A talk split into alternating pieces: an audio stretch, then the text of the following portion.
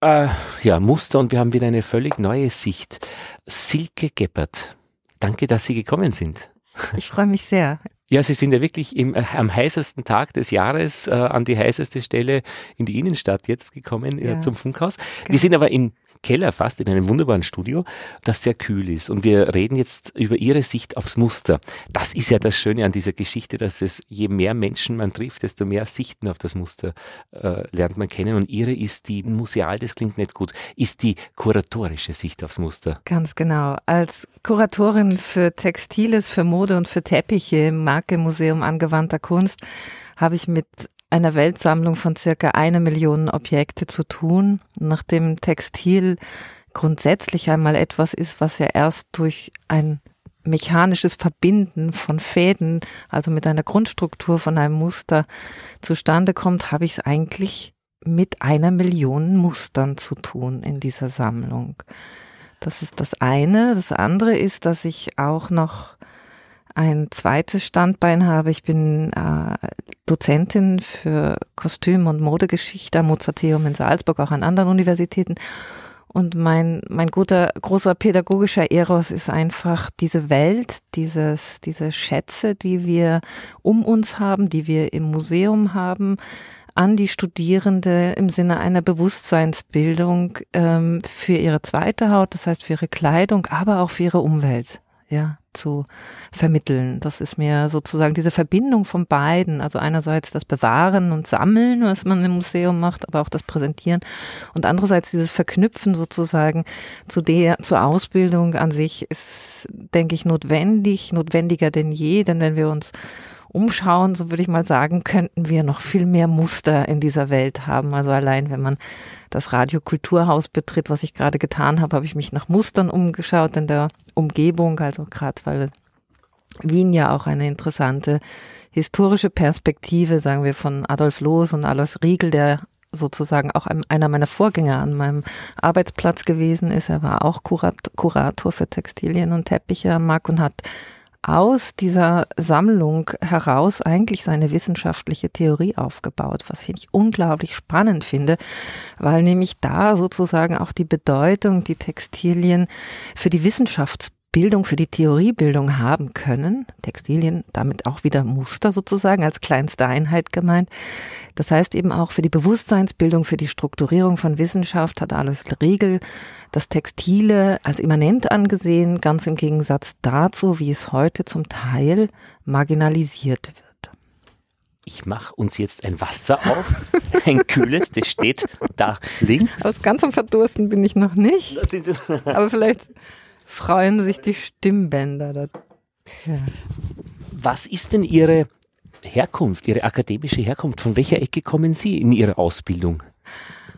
Wo soll ich denn da anfangen? Naja, als, als vierjähriges Kind, das zum ersten, zum ersten Mal ein Muster gesehen hat und gesagt hat, das will ich auch. So war es bisher bei unseren Gesprächskandidatinnen. Ganz spannend, genau. Als, als vielleicht vierjähriges oder dreijähriges Kind, das mit Leidenschaft Muster auf Papier, Kringel auf Papier gezeichnet hat, um damit, glaube ich, die Bewusstseinseindrücke, die auf mich eingerauscht sind in meiner schönen, stillen, sozusagen Herkunftswelt, ähm, zu bannen, zu strukturieren und auch wieder in einem kreativen Prozess nach außen zu bringen.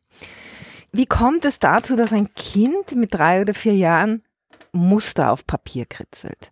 Das ist ja eigentlich, finde ich, eine der allerspannendsten Fragen. Und ähm, jetzt, ich bin zwar sozusagen Kulturwissenschaftlerin, dazu komme ich dann später, aber als ein ganz wichtiger Punkt, auch gerade in Wien und Sigmund Freud, ist eben hier die Erforschung des Unbewussten, nicht nur des, sondern wir sind ja ein sozusagen ein Geist, Seele, Körperphänomen, wir alle, Sie und ich, wie wir hier sitzen, sondern es es, man hat festgestellt, dass die menschlichen Zellen und Muskelsehnenstrukturen musterbildend sind. Das heißt, zurück zu Freud, die Frage stellt sich, ob nicht sozusagen ein dreijähriges und vierjähriges Kind in Resonanz mit seiner eigenen Körperschwingung zu diesen Mustern auf dem Blatt Papier kommt. Das finde ich unglaublich spannend, weil ja auch die Kulturtechnik des Musterbildens, das heißt des Webens, sozusagen zu den ältesten Kulturtechniken von Hand und Kopf, da sind wir wieder bei Richard Sennett, der sozusagen mit dieser Theorie zum Thema Handwerk immer gesagt hat, nur wo Hand und Kopf zusammenarbeiten, funktioniert quasi der kreative Prozess in einer für den Menschen auch erfüllenden Daseinsweise. Aber zurück zur Medizin, eben wir in unserem Körper sind Musterbilder, Bildner. Ähm, die Muskelfasern liegen wie sozusagen Schuss- und Kettfäden auf dem Webstuhl ineinander und aufeinander. Unsere Zellen, mitochondrienartig, sehen für mich aus wie Biedermeierstoffe, die wir aus der K&K Mustersammlung im Museum für angewandte Kunst aufbewahren, die unglaublich bizarr sind. Und wenn ich jetzt die Schleife wieder zurück zu den Anfängen meiner Ausbildung mache, natürlich hat mich ich kann das gar nicht, das ist wahrscheinlich so ein Atmosphären von daheim, haben mich Textilien und Kleidung schon immer begeistert. Ich hatte eine Großmutter aus Berlin, das war mehr die mondäne und große Großmutter, die immer gesagt hat, Kind, wenn wir in Berlin waren, Kind, geh auf dem Trottoir. Also man musste dort sehr gut aufpassen, die natürlich auch eine ganz eigene Kleiderwelt hatte und ähm, Mutter und Großmutter so in den 60er, Anfang der 70er Jahre, die auch beeinflusst von Dior und Balenciaga, sehr schöne Stoffe und Kleider sich haben selber nähen lassen. Also das mag schon ein Einfluss gewesen sein. So Idee war am Anfang, einen, eine Entwicklung zu nehmen zwischen Medizin und Modedesign oder Kostümdesign. Am Ende hat das Kostümdesign beziehungsweise dann auch eine wissenschaftliche Ausbildung an der Universität Wien ähm, nämlich das Studium der Kunstgeschichte, das Doktorat gebracht und nebenher habe ich sozusagen Modedesign und Textilgeschichte studiert und habe das Ganze dann interdisziplinär, also eine der ersten mit einem Doktorat zwischen der Hochschule für angewandte Kunst und der Universität verbunden, habe mich mit Kleidung im Mittelalter beschäftigt. Und da sozusagen ein großer Schwung. Da kommt es auch zu einem sehr spannenden Aspekt, den ich eben auch erforscht habe, nämlich dass die ersten sozusagen Musterforscher des Textilen im 19. Jahrhundert haben sich auf die Suche begeben. Wir finden wunderschöne Textilmuster in unserer Umwelt, die Webstühle, die Produzenten ähm, produzieren eine Vielfalt im 19. Jahrhundert für den Dekor, aber auch für die Kleiderwelt. Die Frage ist, und die Frage, die man gesucht hat, wo kommt das Urmuster her? Also man hat sich eigentlich im 19. Jahrhundert auf die Suche nach Ur, dem, dem Urmuster des Granatapfels, beispielsweise ein großes Thema der Textilproduktion in Italien im 13. Jahrhundert schon viel früher, dann auch in Persien war das Granatapfelmuster ein großes Thema. Aber man hat im 19. Jahrhundert, als man in dieser Überfülle von Strukturen und Textilien, also strukturierten Textilien, gemusterten Textilien gewesen ist, hat man begonnen, das Ganze zu ordnen. Da erscheint und entsteht also auch in England die erste große Ordnungsenzyklopädie, äh, Grammar of Ornament, Richard Owens, ich glaube 1862 erschienen. Da beginnt sowas wie eine Strukturierung. Wir haben ja schon das 18. Jahrhundert, was Diderot, Dennis Diderot mit der Enzyklopädie sozusagen auch versucht, die Welt zu ordnen, auch im Sinne einer sozusagen Kategorisierung und Musterbildung. Im 19. Jahrhundert passiert das fürs Textil. Und im 18. Jahrhundert Karl von Linné für die Blumen für die Pflanzen, und für die Hausmäuse. Ja, genau. und Na, die, die Hausmäuse. Und es gibt aber ein ganz sozusagen, es gibt mehrere Sprünge, die da eine Bedeutung haben. Es gibt, das erste ist sozusagen das Ende der feudalen Auftragswelt im Großen, sage ich einmal, die auch die Textilproduktion natürlich maßgebend am Laufen gehalten haben und hier auch immer das sogenannte Neueste brauchten, nicht? Das war das eine. Das andere ist der Beginn mit der Erfindung des Jacquard-Webstuhls ähm, sozusagen um 1800 ist der Beginn der wirklich ähm, ausgezeichneten Musterproduktion im Textil, die nun in der Lage ist, also auch durch diese, diese Vorlagen, durch diese Schablonen, durch diese Lochmusterkarten großartige Riesenbildprogramme im Musterbild, also musterbildend in Rapporten auf Tapeten und auf Kleiderstoffen zu produzieren. Das geht noch immer von Frankreich aus. Aber wir haben auch in Wien, es gab unlängst eine sehr, sehr große Ausstellung, also nein, eine sehr große Ausstellung war es leider nicht, aber es gab eine sehr bemerkenswerte Ausstellung im Bezirksmuseum in, im siebten Bezirk, sogenannte Brillantengrund oder auch eben Seidengasse. Dort hat man im 18. Jahrhundert nachweisen können, damals wahrscheinlich als Produktion für den Hof eben auch in Österreich, circa 2000 Seidenweber allein im siebten Bezirk. Das müssen Sie sich mal vorstellen. Das ist für mich so ungefähr, als wäre jedes zweite, zweite Haus sozusagen eine Seidenweberei gewesen. Es gibt noch ein paar Reste. Ich weiß nicht, ob Sie das kennen. Da gibt es noch die Posamenten, Posametrie-Fabrikation ähm, in Maurer, die im siebten Bezirk noch heute ist. Aber meines Wissens Wissens ist sozusagen diese Produktion mit dem 19. Jahrhundert beendet für Wien. Es gibt dann Fabrikanten, also auch der, der Beruf des Textilfabrikanten wird immer bedeutender, auch für das Habsburgreich, die dann aber hauptsächlich auch schon outsourcen. Also viele Fabriken gehen raus, Textilfabriken gehen raus aus Wien, gehen nach in die Slowakei, gehen die ja sozusagen in die auch billiger produzierenden Länder nördlich und östlich von Wien und haben, also es gibt Produzenten, da gibt es eben die Firma Leitberger schon Ende des 18. Jahrhunderts, wo eben auch ein Großteil der Musterbücher, die das Museum angewandter Kunst eben ähm, aufbewahrt. Auch das ein ganz wichtiges Sammlungsthema, also das Musterbuch des Textilen. Ähm, die stammen eben aus der Produktion dieser Firma Leitberger, die in Böhmen dann produzierte, ja. Hm. Hm. Aber, Aber, ja gut. Na, und. Aber oder und ist ja nicht, nicht trivial, ob man. und nicht nur das, glaube ich, wäre die richtige Verbindung jetzt. Und nicht nur das. Ja. Äh, was mich ein bisschen interessiert, und da haben Sie beim Vorgespräch ziemlich schnell eingehackt, ja. äh, diese Verbindung zum Ornament, ja. weil das Ornament offensichtlich in der Kunstgeschichte was völlig eigenständig und andersständiges ist. Oder? Weil, wo ist die Verbindung zwischen Ornament ist es wie ein Wörterbuch, dass man sagt, okay, im Wörterbuch stehen die Wörter und die Gruppierung der Wörter ist dann das, ähm, was man dann Literatur nennt, beziehungsweise wenn man es eben das Ornament, den Granatapfel wiederholt und mhm. technisch, weberisch mhm. muss man wiederholen. Das heißt, es muss ein Muster entstehen. Mhm. Und warum nennt man dann das Ornament nicht auch gleich Muster, wenn man sagt, das ist doch das ein, das kleinste, die kleinste Einheit? Weil in der Weberei ist ja so einfach die Leinwandbindung ist ja auch schon ein Muster. Ja.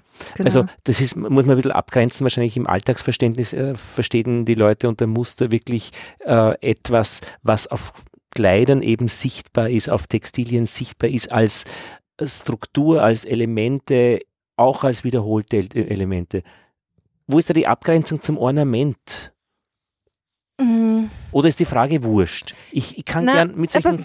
Also ich weiß jetzt nicht, ob das, ich bin Physiker, ich sag nur dazu. Ob das zu bildungsbürgerlich ist, aber Ornament kommt natürlich in erster Linie mal von dem lateinischen Wort ornare, das heißt schmücken, ja. Und das Ornament, darüber glaube ich, kann man sich allgemeinsprachlich auch vereinigen, ist sozusagen etwas, was schmückt, ja. Und gibt's auch im Radio übrigens, Hessischer Rundfunk HR2 der Tag, die haben immer wieder so mhm. ein, eine Stunde zu Themen und da mhm. tauchen so Ornamente nennen sie es mhm. auf, äh, mhm. aus der Literatur immer wieder, mhm. ähm, um ja. die Beiträge zu trennen, als Schmückendes. Ja? Genau, als Schmückendes. Und Goethe sagt eben in einem Aufsatz zu, zu den Arabesken, er sagt so etwas ganz Schönes, über das Ornament. Er sagt nämlich Fröhlichkeit, Leichtsinn, Lust zum Schmuck scheinen die Arabesken erfunden und verbreitet zu haben. Und in diesem Sinn mag man sie gerne zulassen. Das heißt, sie tun uns gut. Aber das gilt ja auch für Muster. Ja, ich würde sagen, das Ornament und das Muster, ich bin jetzt nicht, ich habe jetzt kein etymologisches Wörterbuch, aber im Grunde wird heute damit dasselbe gemeint. Das Muster, auch im Textilen, ist sozusagen die kleinste Einheit eines größeren Motivs, das sozusagen dann durch Rapport, das heißt durch Wiederholung, ins Unendliche wiederholt werden kann. Bei einem Ornament, ähm, glaube ich, gilt es für dasselbe. Ähm, ja, ich glaube, das geht jetzt um Sprachklaubereien, beziehungsweise einfach sozusagen ein Ornament, eine Verzierung gibt es Gibt es genauso in der Musik? Gibt es genauso in. Ja, die Mannheimer Rakete, glaube ich, gibt es da so als in der, in der Musikwissenschaft, in der Klassik, so ein typisches äh, Wiedererkennungsmerkmal.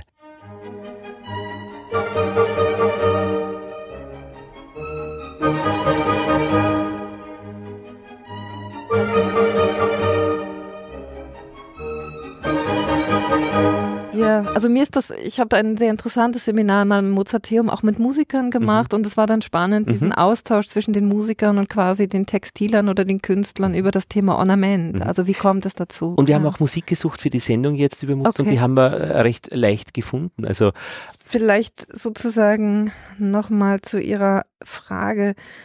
Also das Muster ist wirklich sozusagen die kleinste Einheit kommt, kommt ja in der Pflanzenwelt eben genauso vor, auch in der Tierwelt. Und meine Theorie, warum sozusagen Textil auch gemustert oder schon sehr früh Muster aufweist, wie eben in der Hallstatt, bei den Hallstattfunden, sozusagen bei diesen frühen Textilien in Österreich oder in äh, Schottland. In Schottland das Tatanmuster, genau. Oder eben auch, wenn wir an das Ishtar-Tor von Babylon denken, jetzt in den Fliesen, die wir dort sehen, diese Tierwiederholung oder diese Ornamente, die hat es genauso dort auch in den Textilien gegeben, weil man sieht das eben auch auf den figürlichen Darstellungen. Die Krieger dort tragen gemusterte Hosen, ein sehr schönes Beispiel eben auch für die Kostümgeschichte oder Modegeschichte.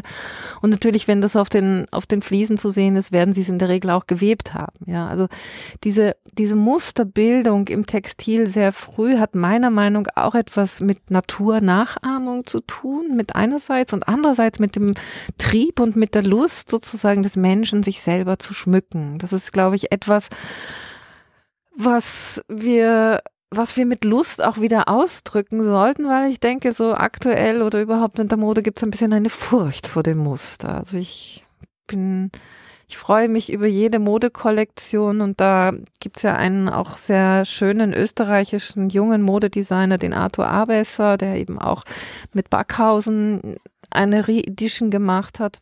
Ja, also der Arthur Abesser, der eben also auch vom Traditions österreichischen Traditionsunternehmen Backhausen entdeckt wurde für eine Kooperation, was jetzt die klassischen Stoffmotive der Wiener Werkstätte anbelangt, hat ja auch seine eigenen Kollektionen. Was mir so gut an ihm gefällt, ist seine Liebe zum Mustern. Also er hat in einer vergangenen Kollektion hat er Motive, Zickzackmuster und Karo ganz ähm, wunderbar miteinander kombiniert, das Ganze in so Streifen gegliedert, mit, also mit sehr, mit sehr großen Primärfarbeinsatz.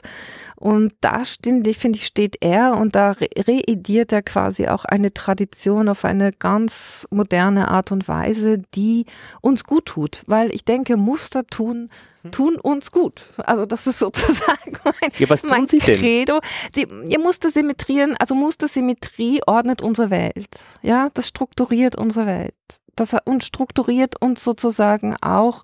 Montag, Dienstag, Mittwoch strukturiert auch und der Sonntag dann der Freitag. Ist auch ein Muster. Ja, wenn die Woche in sieben Tage geteilt ist, haben wir hier auch ein Muster. Und das Ornament legen wir selber fest von sieben bis 14, von 14 bis 18 Uhr, wann die Arabeske und wann sozusagen das Quadrat unseren Tag bestimmt. Nein, das ist ähm, aber ja, und ich glaube auch, wie Sie gesagt haben, äh, als Kind, äh, diese Zeichnungen, die man macht, es ist ja schon auch das Lernen. Ähm, das Lernen findet ja in der Wiederholung statt. Ja, ja. Und daher ist ein Muster nicht zu verhindern, wenn man als Kind zeichnet. Ja, wird die Wiederholung sofort eintreten, weil eben Lernen auch nicht zu verhindern ist. Also kann man auch die Muster eigentlich nicht verhindern. Und ich denke schon, dass es eben was Beruhigendes ist in diesem ganzen Chaos der Welt, wo alles hin und her ähm, sich bewegt und als kleines Kind man noch nicht immer den Unterschied zwischen Kante und Luft kennt, bevor man sich nicht angehaut hat mhm, dran, genau. ähm, ist halt auch, äh, und da sind wir dann bei Freud, äh, das ist durchaus eine Möglichkeit, das Muster des Gleichen, des gleich ablaufenden ähm, natürlich mit dem Bewusstsein, wo bin ich, wie bin ich, wie bin ich in der Welt äh, und mit ich, es, über ich und so weiter in Verbindung zu bringen. Ja. ja. Gibt ja auch böse Muster ja, oder, oder bizarre Muster. Bizarre Muster ja, ja genau. Ja. Also so gesehen, äh, es taucht tief hinein in die Entwicklung von uns Menschen. Ja, ganz, ganz sicher. Auf der anderen Seite denke ich mir, also Sie haben heute einen, einen Rock, der hat Kreise als Muster und Streifen. Ja. Aber wenn ich dieses Muster wegnehmen würde und würde dem Rock einen Farbton geben, so zwischen eben ähm, Orange und Weiß, sonst haben Sie keine Muster an sich. Ihre Brille ist totschick, aber ohne Muster. ja. Na, stimmt, kann das sein. Auch vielleicht am Rand, genau. Wir sitzen hier in einem Studio, wo es eigentlich jetzt bis auf die Strukturen der Textilien äh, keine Muster gibt. Ich denke, es würde uns auch lang nicht auffallen bis zum Abend, wenn der Tag ohne Muster wäre. Irgendwann fragt er einmal, hey, wo, Moment einmal, da gab es doch einmal die Idee von Mustern. Also man kann mhm. Muster, finde ich, schon mhm. wegnehmen, mhm. weil der ganze Rest, die ganze Weberei, der Stoff, mhm. die Großartigkeit eines mhm. Gewebes eh hält. Mhm. Das braucht das Muster nicht.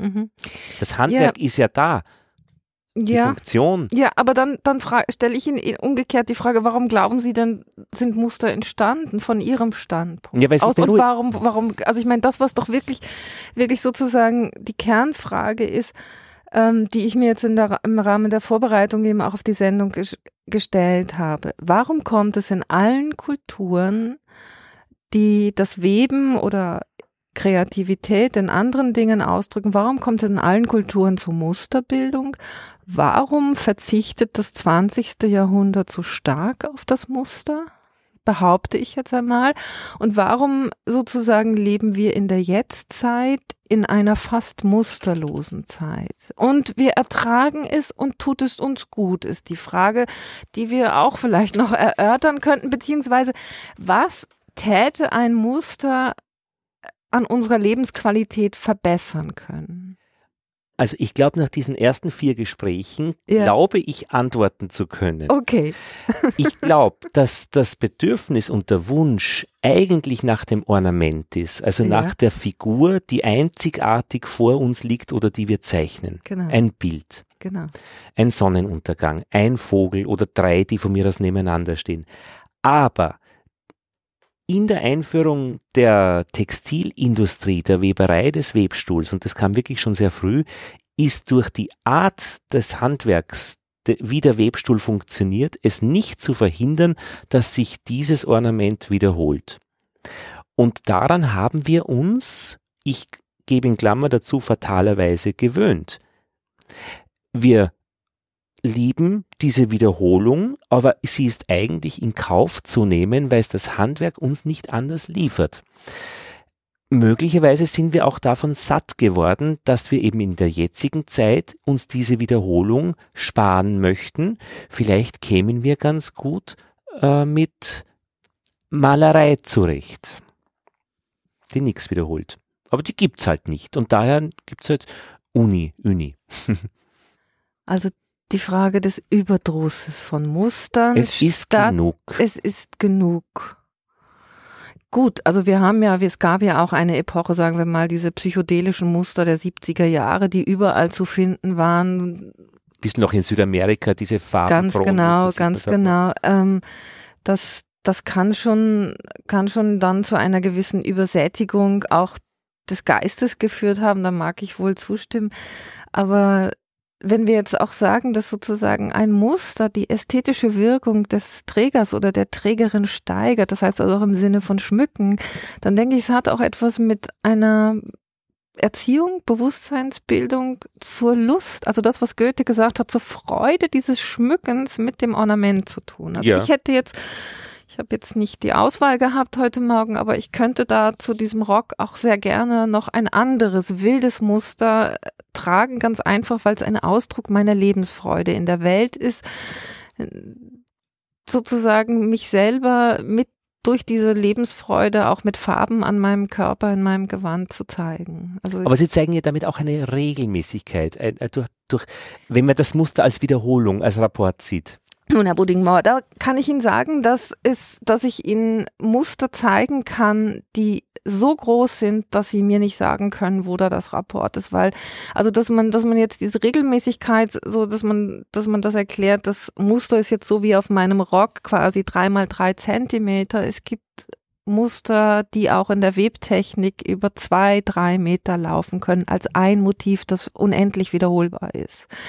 Und es gibt eben auch im Digital Print heute zu sagen, okay, das heißt jetzt sozusagen, es ist auch eine Form von Musterbildung, die auf ein Textil gedruckt wird, gibt es ja auch die Möglichkeit, Motive sogar durch ein Zufallsprinzip zu generieren und eben hier auch zu individuellen Musterbildungen zu kommen. Es gibt ja auch Technostoffe, die quasi auch auf unsere Körperschwingung re reagieren und es gibt ja auch so Projekte, wo eben unser eigener Körper eigene Muster auf dem Textil sozusagen produzieren kann. Das heißt, wo wir das, was ich gerade gesagt habe, ich versuche es noch über meinen Kleiderschrank auszudrücken, aber es gibt und es wird Technostoffe geben, die sozusagen ja unsere Emotionen, unsere Körpertemperatur, was auch immer in einem von uns zu wählenden Technomaterial widerspiegelt nach außen als Außenwirkung. Und da sind wir, glaube ich, trotz alledem bei dem, bei dem Grund, bei der Grundmotivation der, des Musters im Textil, also neben der technischen Seite, die die Grundbedingung ist, aber warum, es kommt ja sehr schnell auch in der Frühzeit zur Musterbildung. Es geht es geht um das Schmücken, es geht um das Kommunizieren miteinander über unsere Kleidung. Und ich glaube, da ist etwas, da, da gibt es eben einen Bereich, den, den wir vernachlässigen. Ich habe heute Morgen in der U-Bahn gesessen. Morgens um halb acht sitzen zufälligerweise um mich herum drei Mitreisende in der U-Bahn mit Fächern. Und ich habe gedacht, hoppla, der Fächer sozusagen als Accessoire ein Thema des 18. Jahrhunderts kommt. Wieder ist die Frage, ob äh, relativ bald wieder so kleine Breviere über das Flirten und Kommunikation, sozusagen die nonverbale Kommunikation mit dem Fächer entstehen. Okay, ähm, das ist ein abseitiges Thema, aber es gibt auch Muster, die auf Fächern gestaltet wurden, wenn man sich beispielsweise jetzt die Wiener Werkstätte und deren Produktion, die ja auch eine große Mustervielfalt ähm, hergestellt haben, die eben in einer sehr, sehr großen Sammlung im Markt auch vertreten sind und die natürlich in dem, was sie produziert haben, ähm, auch ein Turn sozusagen, eine, einen Wendepunkt nochmal am Anfang des 20. Jahrhunderts zeigen. Das wollte ich Sie ja fragen. Habe ich mir doch gedacht. Koloman Moser, diese Blume, wie heißt die? Der, die Musterblume, gibt es eine, die äh, die, die, oder? Anemone gibt genau, die Anemone. Ah, genau, oh, ja, genau. Na, aber trotzdem. ähm, oder eben die Wiener Werkstätte. Äh, die, äh, ja. Warum sind Muster aus dieser Zeit von diesen Menschen geblieben. Und ich habe in diesen ganzen Gesprächen nur immer wieder Koloman Moser gehört und diese oh, wie schade. Blume. Die Orakelblume. Die Orakelblume. Genau. Ja. Aber warum, was ist, was ist an dieser Blume dran, dass heute noch Menschen von ihr reden?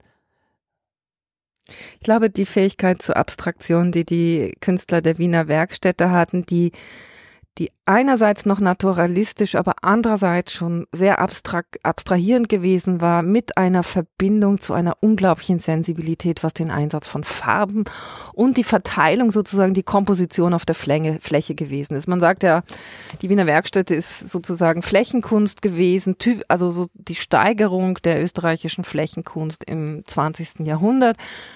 Sie schütteln den Kopf. Nein, Darf ich, ich wissen, warum? Voller Begeisterung, ja, also äh, äh, voller Unglauben, ja, genau. Ich denk, und ich denke mir ständig, die hätten mir wahrscheinlich auch ein Klo bauen können, wäre das äh, unvergesslich. Haben bis sie heute. auch, glaube ich. Also ich meine, es gibt doch diese wunderbaren, Sie wissen es eh, oder? Und unterhalb von Pik und Kloppenburg das Kabarett Fledermaus, was zu, also das ist ja eines der, der glaube ich, tragischsten österreichischen Kulturgutzerstörungen für eben diesen Monumentalboom der Bekleidungsbau der Bekleidungswirtschaft im, auf der Kerner Straße wurde das Kabarett Fledermaus, ein, ein Bau der Wiener Werkstätte ja. und dort äh, ein, ein, ich weiß nicht, es wurde ja, es wurde mhm. zerstört und dort aber gab es sicher auch eine Toilette, die so gestaltet gewesen ist. Aber Sie sagen praktisch, dieser wirklich äh, bewusste Einsatz von äh, ja, wie man die Fläche gestaltet. Ganz genau. Und das, und das ist äh, hohes ja. Handwerk, hohe Kunst. Das ist einfach äh, Eine, ja, das, eine ja. Musterherstellung setzt eine, eine Fähigkeit zur Abstraktion hera her mhm. heraus. Also mhm, ich meine, und mhm. da, ob man jetzt ja. vier Jahre ist, man abstrahiert in dem Moment, weil man einfach das das aus dem Bewusstsein oder aus dem Unbewussten die ersten Schritte sind, oder ob man nach einer Ausbildung sozusagen wiederum versucht, ein, ein in, in, ins Unendliche steigerbare, ein bis ins Unendliche steigerbare Motiv zu finden, äh, sei es nun sozusagen aus der Abstraktion oder aus dem Naturalismus heraus. Beides ist ähm, Jetzt habe ich den was. Ja, den Faden verloren. Diese, diese Floskel kommt aus der Weberei, wenn man den Faden verliert. Ja. Das ist aus, ausgesprochen passend und stört auch gar nicht. Nein, ich habe ihn wieder, da ist er schon. man muss immer einen Faden im Textil haben, an dem man sich festhalten kann. So geht. Aber es hat sich ja auch das schottische Muster gehalten, oder? Aber äh, ja. ich denke immer, äh, das dient ja auch zur Identifizierung und ich ja. denke mir auch, äh, wenn Sie sagen, heute haben die Menschen ein bisschen Angst vor Muster. Ich wohne im vierten Bezirk, ich kenne viele Menschen, die haben gar keine Angst vor Muster, nämlich die so diese gesteppten Jacken tragen, weil das ist so ein bisschen die, die versnobte äh, äh, Art, Jacken zu haben, also wo man einfach auch den Stand und den Adel ein wenig noch erkennt. Welche gesteppten Jacken? Die so mit so mit so Rautenmuster gesteppt. Also das sieht man einfach äh, mit der Art der Ohrringe äh, von Frauen, beziehungsweise äh, die Männer haben dann noch äh, ähm, äh, jetzt Stiefletten, sage ich mal, im Winter, beziehungsweise eben so Schlüpfer im Sommer. Also auch durch das Muster sieht man den Stand und in welche Schu Privatschule die Kinder besuchen. Und das wird mit ja, da wird das nichts wird ja abgelegt. ganz bewusst gemacht. Also da gibt es ja eine englische Firma, den Namen wollen wir jetzt heute nicht nennen. Na, aber können wir, aber können wir das auch? Ja, also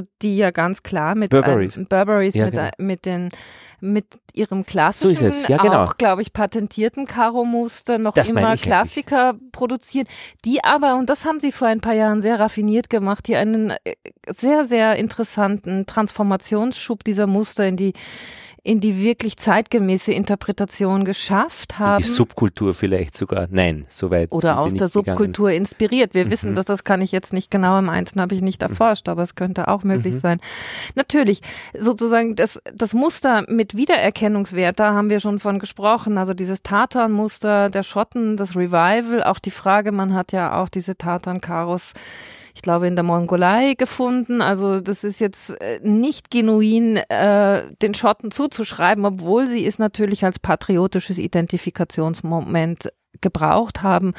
Und selbst der große Paul Poré hat am Anfang des 20. Jahrhunderts schon in der Mode dieses Tatanmuster interpretiert und in die Mode eingezogen. Und wir wissen natürlich modegeschichtlich zwei wichtige Proponenten, die äh, Vivian Westwood, die in den 90er Jahren sehr stark auf diese Highlander äh, Motive zurück gewiesen hat in ihren Kollektionen und natürlich ganz groß und großartig äh, Alexander McQueen, der eben auch das Thema selbst, also das politische Thema der Highlander und der Highlander Schlacht in seinen Kollektionen aufgenommen hat. Und hier gibt es genauso eine große Variationsbreite und ein sagen wir mal, regionales ähm, Zugehörigkeitsgefühl durch die Muster, wie es bei uns in den Trachtenstoffen gewesen ist oder zumindestens nach den Zuschreibungen der regionalen Trachtenbücher, die ja so in, in den 30er Jahren auch aufgekommen sind. Und, und da gibt es eben nicht nur die Farben, sondern auch die Muster, die zum Teil regional gebunden sein sollten. Wenn man dem, wenn man dem quasi wieder handelt, ähm, für ganz konservative Trachtenträger ist das dann sozusagen ein Sakrileg, ist eine Grenzüberschreitung im wahrsten Sinne des Wortes durch das Muster. Aber es macht natürlich auch hier Spaß, gerade in der Tracht auch diese tollen Musterschätze, die wir noch haben aus diesem Bereich zu kombinieren. Also das ist das politisch, das, äh, ist das Muster politisch oder manchmal politisch? Ja. Ich glaube schon. Sie sind die Erste, die sagt ja. Alle ja. bisherigen haben gesagt, irgendwie, nein, politisch, politisch ist da nichts. Vielleicht ein, ein Beispiel was meine Studierenden zum Teil nicht verstehen. Das Gösser-Ornat, das ist ein wunderbarer Schatz aus Göss aus dem 13. Jahrhundert, ein, eine, ein Ensemble aus einer Tunika, also christliche Bekleidung 13. Jahrhunderts, gestaltet, Textil, beherbergt sozusagen die Swastika als Mustermotiv. Mhm. Ja, Sie sehen das dort, ich zeige Ihnen das genau. Aber das ist halt irgendwie drauf gestickt worden. Das ist, ja, ja, das, und das ist natürlich sozusagen ein Sonnenmotiv immer gewesen. Ja, also. Aber da sind wir beim Motiv. Ja, mhm. das ist ja eh irgendwie klar. Also mhm. das kann man politisch ausschlachten. Aber ich meine, jetzt zum Beispiel äh, Trachten und Trachtenmuster ja. sind schon äh, gewiss, dieses Wiederaufstehen dieser Trachten bei jungen Menschen irgendwie, das kann man schon politisch ein nee, bisschen. Das würde ich gar nicht. Also da bin ich ja, da ich in Salzburg am Wochenende lebe und bin und eben dort viele Feste miterlebe und auch mitfeiere, muss ich sagen, dass die junge Generation Gott sei Dank einen unglaublich schön spielerischen Zugang auch zur Tracht hat. Also das ist, da, da merkt man richtig die neue Leidenschaft eben am, am Ausprobieren, am auch fast Kostümieren. Ich würde es fast als Kostümieren bezeichnen. Schauen Sie, das ist Ihre Grillenzirpen. Mein Bahnwecker, genau. Ja. ja, ja, ja, ja. Na eh, ähm, gut. So, jetzt haben wir noch fünf Minuten, die wir nutzen genau, könnten für, genau. für, für etwas, was Sie uns gerne in diesen fünf Minuten zu dieser Mustersendung noch aus Ihrer Sicht, was Ihnen, ähm, was Sie, was man nicht. Was wir nicht gesagt haben. Oder was Ihnen ein Anliegen ist, oder wo Sie das Gefühl Anliegen. haben, das, das passt auch dazu. Was mir natürlich in meinem Beruf als, als Forscherin über Textilien, Mode, Sammlerin, Kuratorin wirklich am Herzen liegt, ist, dass man diesen Schatz, den wir hier in Wien auch aufbewahren oder den, den Österreich hat. Also Österreich ist ja eine Textilnation per excellence. Wir haben eine unglaublich tolle Textiltradition in Österreich. Und was mir eben wirklich am Herzen liegen würde, weil sie eben ja auch in den vergangenen äh, Interviews mit Textiltechnikern, mit, mit Entwerfern gesprochen haben, ist, dass man einfach diesen Motivschatz, den wir haben, äh, den wir sammeln, den wir seit Jahrzehnten sammeln hier in Wien, von der Wiener Werkstätte über dieses K&K Fabrikspro, also Produkt, äh, über die Musterbücher, über auch die koptischen Textilien aus Gräberfunden in Ägypten, dass man das eigentlich der Öffentlichkeit zur Verfügung stellt, dass man das den Forschern, aber auch uns selber in einer modernen und adäquaten Weise zur Verfügung stellt als Kulturgut, das einfach inspirieren soll, das, was wir eben eingangs gesagt haben und was mein Credo immer ist, dass es dazu dienen soll, sozusagen die, die Welt strukturierter, aber auch ästhetischer und schöner scheinen zu lassen, wie auch immer die Transformation aussehen mag äh, in der Jetztzeit mit den digitalen Möglichkeiten oder auch mit den Webtechniken. Das ist das eine und das andere.